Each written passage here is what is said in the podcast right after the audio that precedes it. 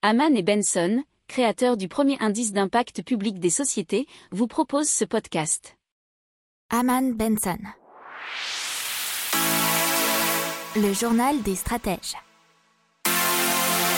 Boris Kalt.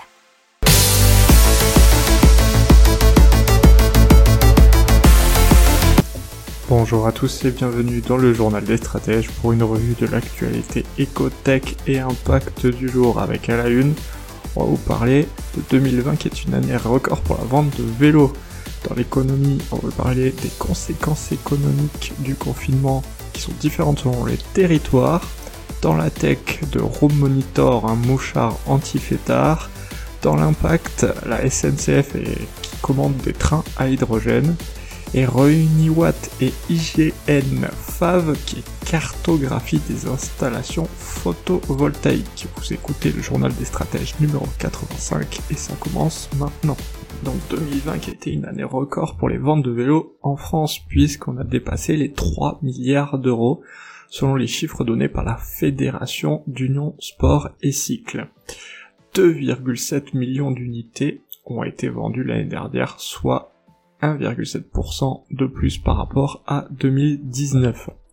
Alors, à savoir que pour le vélo électrique, il y a eu aussi un bon petit boom, puisque 514 672 vélos ont été vendus en 2020, ce qui représente 29% du marché et en valeur 58%. Selon une étude du cabinet Xerfi, qui était faite fin de mai décembre 2020, les ventes de vélos devraient progresser de 9% par an entre 2020 et 2023. Maintenant, on vous parle des conséquences économiques euh, du confinement numéro 1 selon les territoires, donc avec euh, plus ou moins un an de recul. Et parmi les 10% des ménages les plus modestes, 35% ont perçu une dégradation de leur situation financière lors du premier confinement, selon des chiffres de l'INSEE alors que seulement 15,5% des ménages euh, ont semblé plus touchés parmi les 10% les plus aisés. Alors euh, il faut savoir que l'île de France, les Hauts-de-France, le sud-est du pays ainsi que les Antilles ont davantage souffert que la moyenne, alors que l'Orne et le Finistère en particulier, avec au plus 17% de situation financière dégradée, sont les départements les moins touchés par les répercussions économiques de ce premier confinement.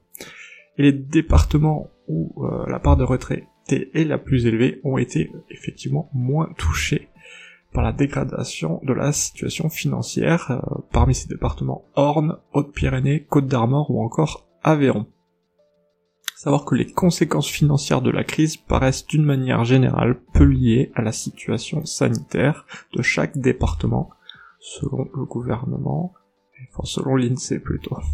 Allez, on va vous parler de Room Monitor, qui est un mouchard anti-fêtard. Et donc, c'est par exemple pour les logements Airbnb qui sont vacants et en location. Euh, c'est un boîtier qui suit les courbes de niveau sonore pour détecter d'éventuels anomalie, puisque si le seuil d'alerte est éteint, les occupants sont prévenus directement par appel et par SMS, et apparemment, selon Room Monitor, ce seul message suffit à faire tomber le niveau de décibels dans 70% des cas. Selon Room Monitor, toujours, les fêtes clandestines seraient en hausse de 25% depuis 21 mars, les durcissements des mesures sanitaires dans certains nombres de départements. Et pour les 30% restants, ils peuvent envoyer une brigade sur place, seulement dans la région parisienne. Donc la SNCF qui a fait une commande de trains à hydrogène. Ce sont les 12 premiers trains qui ont été commandés à Alstom. Ce sont des TER qui vont arriver en 2023 dans 4 régions. Ce sont des trains zéro émission qui seront en Occitanie, Auvergne, Rhône-Alpes, Bourgogne, Franche-Comté et Grand Est ils auront une autonomie qui pourra assurer des trajets de 600 km même sur des lignes non électrifiées. Alors ce sont bien sûr des trains apparemment, ce qu'on comprend, hybrides hydrogène électrique.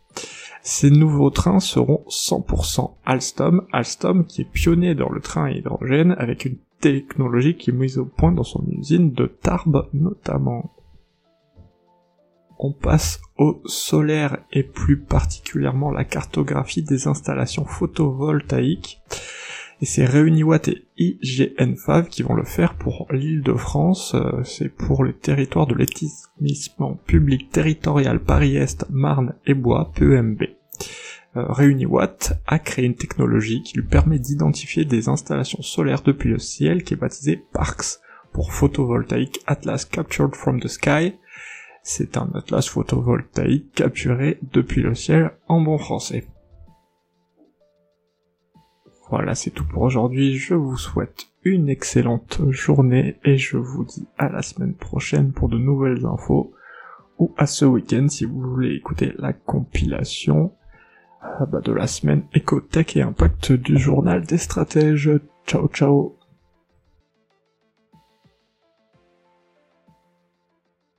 Pour approfondir ces sujets, abonnez-vous à la newsletter de Haman et Benson et écoutez nos autres podcasts que vous retrouverez dans les notes de l'émission ou sur notre site internet.